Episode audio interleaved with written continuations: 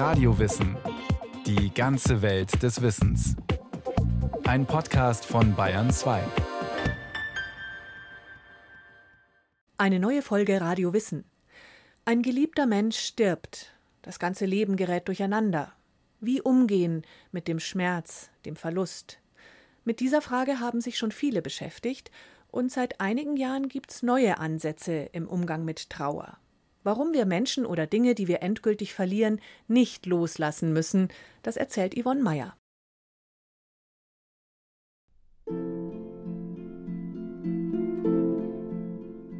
Es ist ein schöner Tag im Sommer des Jahres 2009. Endlich ist es wieder warm nach viel Regen. Es ist der Tag, an dem Matt in einem Bergbach schwimmt, wie so oft, und ertrinkt. Er ist 39 Jahre alt. Es ist der Tag, an dem sich für seine langjährige Partnerin Megan DeWine alles verändert. Der Sohn von Patrick O'Malley ist neun Monate alt. Er ist zu früh auf die Welt gekommen, musste viele Wochen im Krankenhaus bleiben. Jetzt ist er endlich daheim, ihm geht es besser. Doch dann stirbt er einfach. Das war im Jahr 1980. Megan DeWine und Patrick O'Malley sind Psychotherapeuten. Beide betreuen auch trauernde Klienten. Doch das hilft ihnen nicht, als der Tod ihrer eigenen Familien trifft. Sie sind genauso überrascht von dem, was mit ihnen passiert und davon, wie lange es dauert. Und sie beginnen sich intensiv mit dem Thema Trauer zu beschäftigen und sich auf die Suche zu machen nach einem neuen Umgang mit einem altbekannten Gefühl.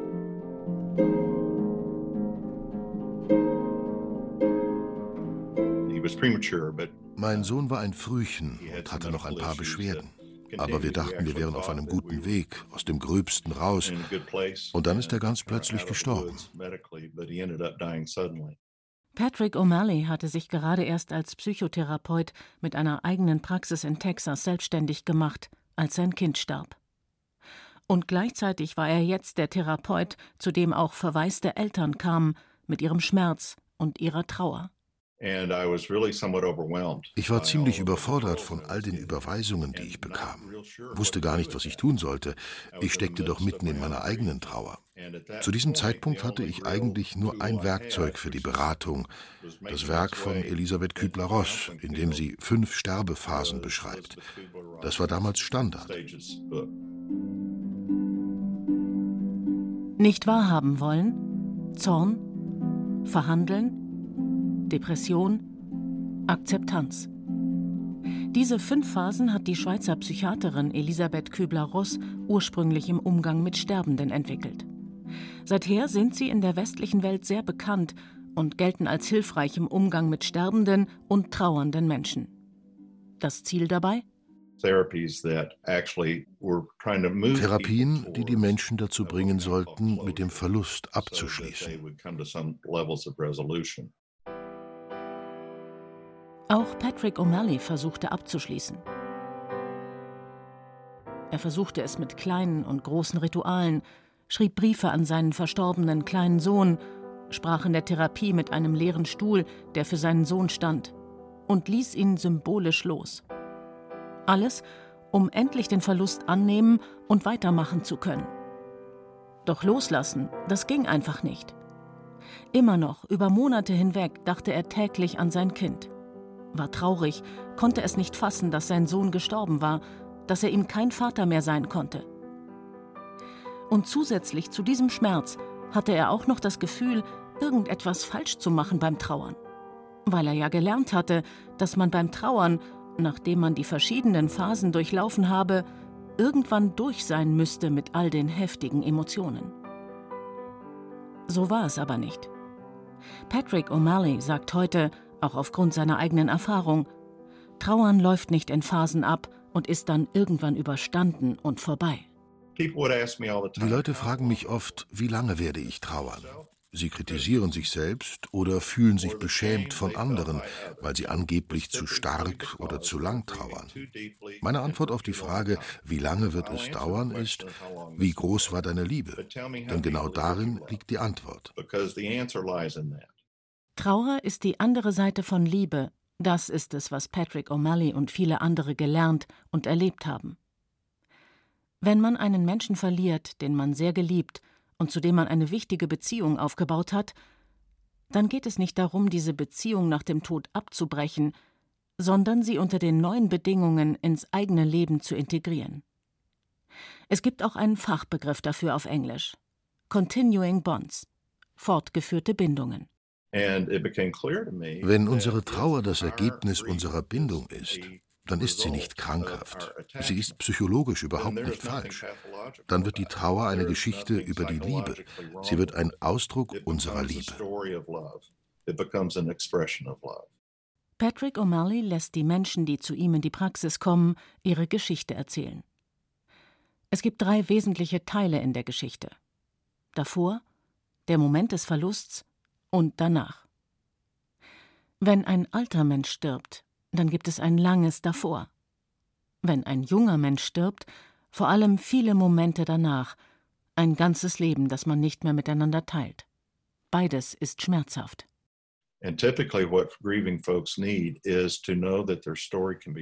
Für die Trauernden ist es wichtig, dass ihre Geschichte gehört wird, dass sie unterstützt werden und nicht beurteilt, dass sie nicht Klischees anhören müssen, wie sie zu fühlen haben, die unterstützende Person muss wirklich im Moment sein, zuhören lernen, lernen, was der Freund oder das Familienmitglied braucht und ihm nichts aufdrängen.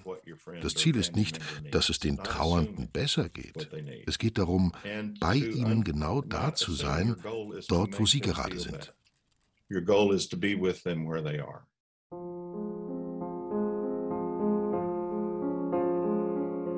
Auch die Psychotherapeutin Megan DeWine vertritt diesen Ansatz. Ihre wichtigste Erkenntnis: Manche Probleme kann man nicht lösen. Man kann sie nur gemeinsam tragen. Für sie ist klar, Trauer ist genau das passende Gefühl, wenn man einen schweren Verlust hat. Die einzige Aufgabe, die jemand dann hat, ist trauern. Je größer der Verlust, desto größer wird auch die Trauer sein. The pain of grief itself der Schmerz in der Trauer ist eine natürliche Antwort darauf, dass man jemanden oder etwas verloren hat, das man liebt. Das ist unangenehm. Das ist schmerzhaft. Aber man macht nichts falsch. Was wir tun müssen, ist, das Trauern wahrzunehmen und es zu unterstützen. Auf welche Art und Weise können wir es uns erlauben, zusammenzubrechen? Wie können wir eine trauernde Person so unterstützen, dass alles, was sie tun muss, ist, diesen Schmerz zu spüren? Wie können wir diese Art von Schmerz begleiten? Megan Devine unterscheidet sehr genau zwischen Trauer und Schmerz, die sie als ganz normal ansieht, und Leiden. Leiden ist etwas anderes. Das kommt, wenn man in einer Familie oder Gesellschaft oder einer Kultur lebt, die einen nicht traurig sein lässt. Der Unterschied zwischen dem, was für einen selbst wahr ist, und dem, was andere einem zugestehen, also das verursacht Leiden. Wenn man nicht essen kann, wenn man nicht schlafen kann in der Trauer. Auch das macht es schwerer, all das auszuhalten, was einem geschehen ist. All das kann das Leiden verstärken. Es fällt vielen schwer, eine trauernde Person zu begleiten. Wir wollen gerne, dass es ihr bald wieder besser geht, dass sie wieder lacht und so ist, wie wir sie von früher kennen. Megan DeWine sagt, das ist unmöglich. Für trauernde Menschen ist es nicht mehr so wie vorher und wird es nie wieder sein. Da ist eine Lücke in ihrem Leben, die nicht wieder gefüllt werden kann. Viele Menschen sind nach Wochen oder Monaten zwar äußerlich wie vorher, doch innerlich ist die Trauer weiterhin da. Sie zeigen sie nur nicht mehr, weil wir in einer Welt leben, die vor Trauer Angst hat. Warum ist das so? Robert Neimeyer ist Psychotherapeut und Professor für klinische Psychotherapie an der Universität von Memphis in Tennessee.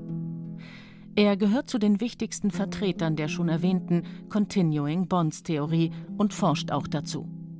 Er sagt, auch wenn die Forschung in den 1990er Jahren begann, ist die Idee von Bindungen, die auch nach dem Tod fortgeführt werden, eigentlich nichts Neues. Sie war bis zum Ersten Weltkrieg weit verbreitet.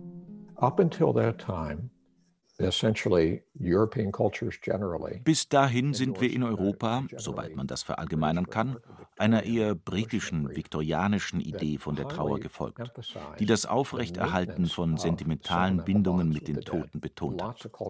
Viele kulturelle Praktiken unterstützten das. Es wurde der Toten gedacht, mit Gedichten oder Stickereien, alles, was ihr Dasein gewürdigt hat. Photography had become a thing that was possible, and so there would be a lot of post-mortem es wurden auch viele verstorbene Kinder fotografiert. Woher wir das wissen? Die Belichtungszeiten damals waren sehr lang. Hätten sie noch gelebt, hätten sie nie so lang stillhalten können. Queen Victoria selbst ist ein Beispiel. Sie hat den Tod von Prinz Albert ihr ganzes Leben lang betrauert. Beim Trauern ging es darum, die Verstorbenen zu würdigen, die Verbindung aufrechtzuerhalten.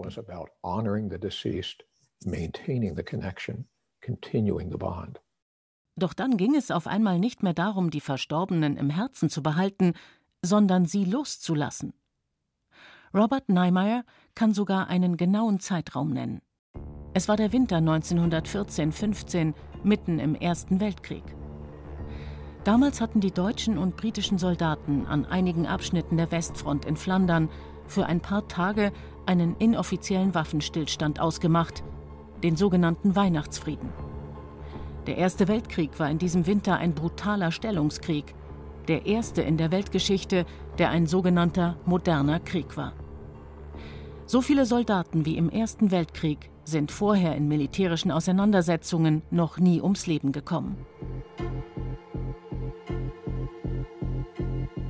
Im Winter 1914-15, nach den paar Tagen Ruhe im Weihnachtsfrieden, starben jeden Tag 6000 Soldaten auf beiden Seiten. Eine unvorstellbare Zahl. Doppelt so viele Menschen, wie in den USA am 11. September gestorben sind, sagt Robert Niemeyer. Das ist, als gäbe es jeden Morgen und jeden Nachmittag einen 11. September. Jeden Tag, jede Woche, 48 Monate lang. So viele Menschen sind auf den Schlachtfeldern von Verdun und der Somme auf beiden Seiten gestorben. Was macht man damit als Europäer? Damals, so Robert Niemeyer, hat sich der Umgang mit dem Verlust von geliebten Menschen in der westlichen Welt grundlegend verändert. Well, you certainly man konnte in solchen Zeiten und unter solchen Umständen einfach keine starken und sentimentalen Bindungen an die Verstorbenen beibehalten. Man nahm also Haltung an und kapselte Emotionen ein. Die Briten haben ihre berühmte steife Oberlippe, den Wahlspruch Keep calm and carry on. Man konnte die Toten auch nicht nach Hause bringen. Das wäre Eisenbahnwaggon nach Eisenbahnwaggon gewesen. 3000 Menschen jeden Tag auf beiden Seiten. Nein, die Soldaten wurden alle in Flandern beerdigt. Dieser Horror, der so unfassbar überwältigend war, führte dazu, dass man nicht auf traditionelle Weise trauern konnte. Das führte zu einem posttraumatischen Zustand des Vermeidens. Irgendwie musste man ja weitermarschieren.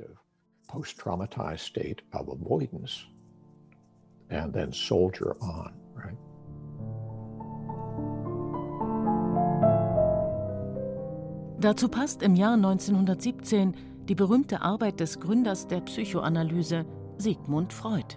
He writes his classic paper Mourning and Melancholia. Er verfasst seinen heute klassischen Text über Trauer und Melancholie. Darin schreibt er, Trauernde sollten ihre psychische Energie vom Toten zurückziehen und sie in jemand anderen neu investieren.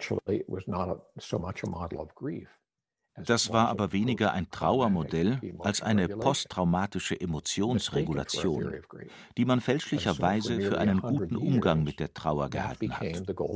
Und das blieb dann so für fast 100 Jahre. Es hat fast das ganze 20. Jahrhundert unser Denken bestimmt, dass man nach einem Verlust die Bindung zum Verstorbenen lösen und dann zurückkehren sollte zum normalen Leben.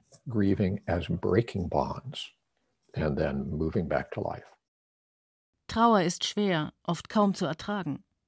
Jeder wünscht sich, dass sie vorbeigeht, dass sie endet. Phasenmodelle wie das von Elisabeth Kübler-Ross die einen scheinbar klaren Weg der Trauer aufzeigen, wirken da tröstlich. Doch sie leiten die Trauernden fehl, sagt Robert Niemeyer, und empirisch sind sie auch überhaupt nicht belegt.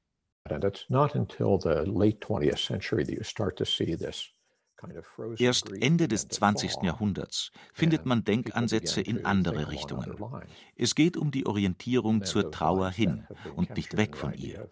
Die Idee ist, nach einem Verlust nicht loszulassen, sondern neue Wege zu finden, um festzuhalten. Historisch gesehen wurde das in fast allen westlichen Kulturen früher so gelebt. Und in fast allen östlichen Kulturen ist es durchgehend bis heute so.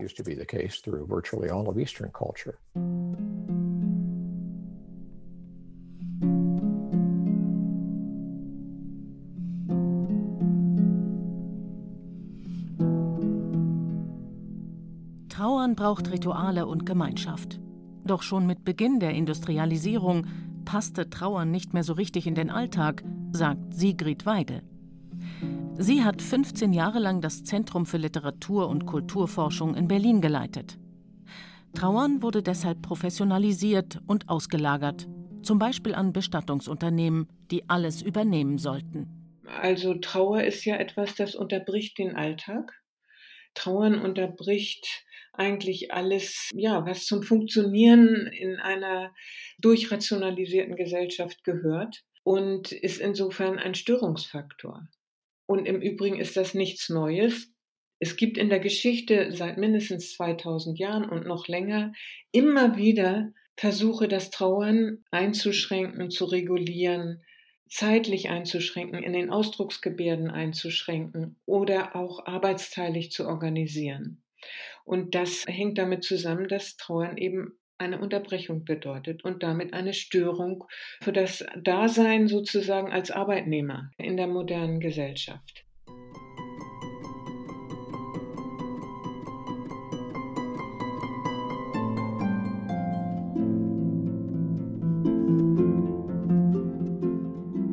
Wie also kann man anders trauern, die Bindung aufrechterhalten, neu definieren? Wie kann man den Verlust würdigen? In einer Welt, die uns so wenig Zeit zum Trauern lässt. Der Psychotherapeut Patrick O'Malley rät seinen Klientinnen und Klienten zum Beispiel, es geht darum, Zeit und Raum zu schaffen für die Trauer. Es reicht, wenn man sich abends nur 20 Minuten Zeit nimmt. Die Kinder sind im Bett, man hat alles erledigt, was noch zu tun war. Dann kann man sich hinsetzen, Tagebuch schreiben oder in Gedanken beim Verstorbenen sein, Fotos anschauen, sich einfach die Zeit geben, um den Verlust zu erleben, wie auch immer das dann aussieht.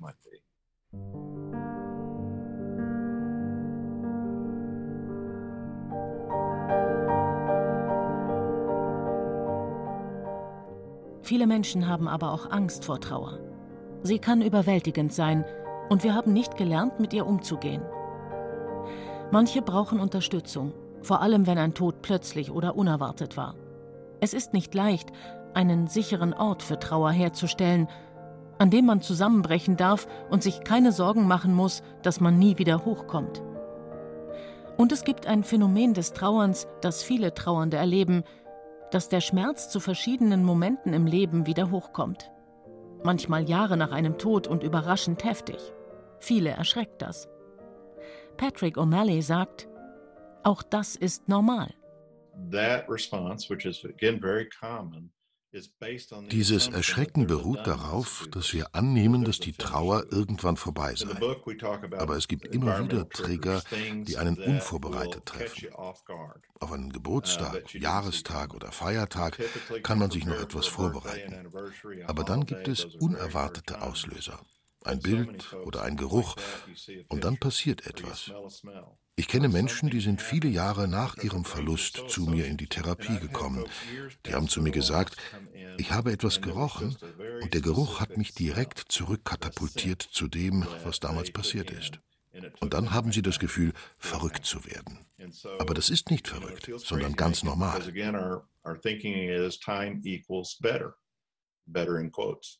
Diese Reaktion bedeutet vor allem nicht, dass man etwas falsch gemacht hat, im Gegenteil.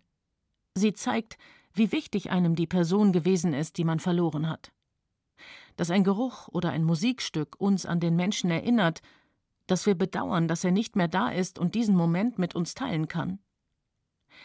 Diesen Moment wahrzunehmen, innezuhalten und zu betrauern, das ist etwas, das wir tun können.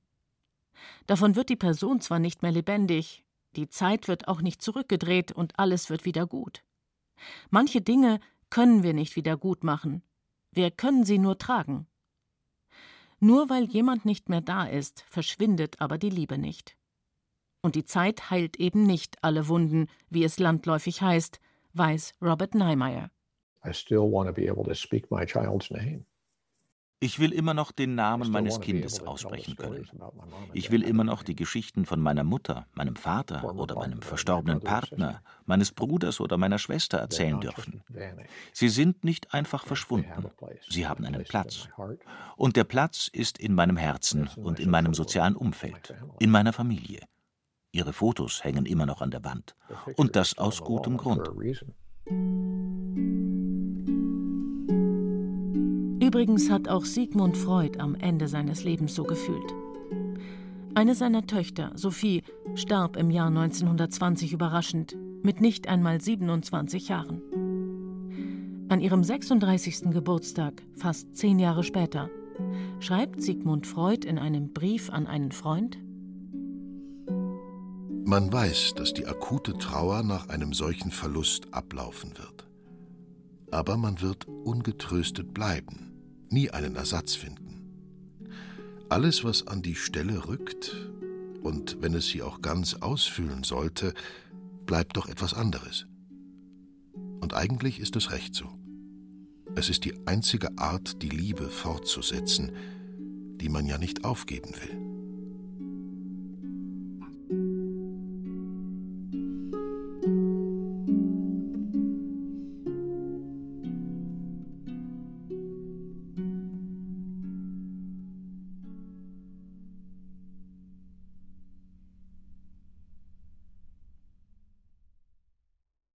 Das war ein weiterer Podcast von Radio Wissen auf Bayern 2.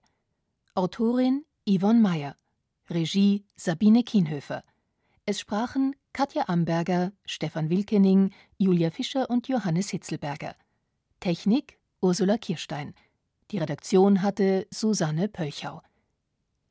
Viele weitere Podcasts von Radio Wissen zu Themen aus der Psychologie und Philosophie finden Sie überall, wo es Podcasts gibt.